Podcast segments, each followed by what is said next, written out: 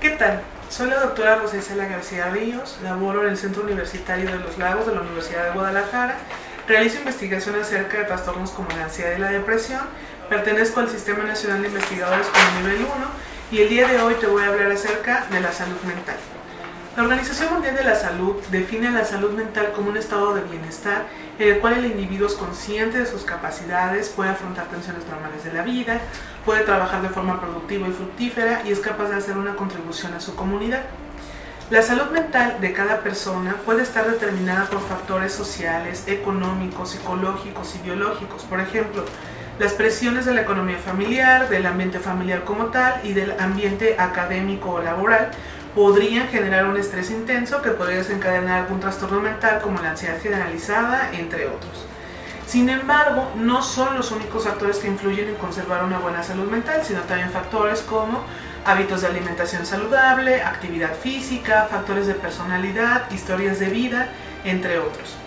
Entre las estrategias que se recomiendan para aprender a manejar el estrés o adaptarse a él, se encuentran en primer lugar identificar la fuente de estrés, es decir, situaciones, hábitos, personas, temas de conversación, alimentos o bebidas que puedan generarnos estrés.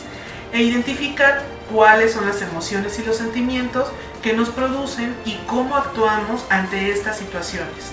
Con base en ello, analizar si las estrategias adoptadas nos han dado buenos resultados para mantener una buena salud mental. Posteriormente, evitar estrés innecesario, modificar el factor estresante, adaptarse al estrés, aceptar las cosas que no podemos cambiar, dedicar tiempo a la diversión y relajación y adoptar un estilo de vida saludable. Por otra parte, es, es importante también obtener información general acerca de los trastornos mentales de tal forma que nos permitan identificarlos de manera temprana si es que algún familiar, amigo o conocido podría estarlo padeciendo sin darse cuenta, para de esta forma contribuir en la búsqueda de ayuda con un psiquiatra para darle el tratamiento adecuado. En estos casos el tiempo es crucial.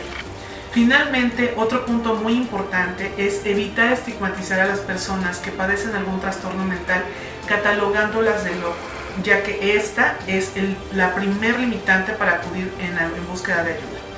Según la encuesta de salud mental que se realiza en la Organización Mundial de la Salud, eh, México es el segundo país con mayor discriminación de enfermos mentales a nivel mundial. Debemos ayudarnos como sociedad a mantener una buena salud mental, informándonos para prevenir trastornos o buscar ayuda, ya que temas como la ansiedad, la depresión, la epilepsia, la esquizofrenia y el suicidio, entre otros, se presentan en todos los rangos de edad y a todos los niveles económicos. Todos estamos expuestos y susceptibles a padecerlas.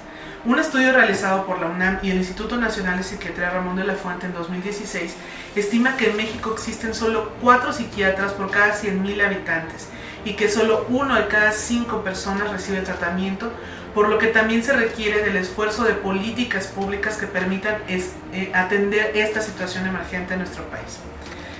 Finalmente, te invito a que estés pendiente de las próximas cápsulas donde se abordarán diversos trastornos mentales y que compartas dicha información con amigos y familiares. Muchas gracias.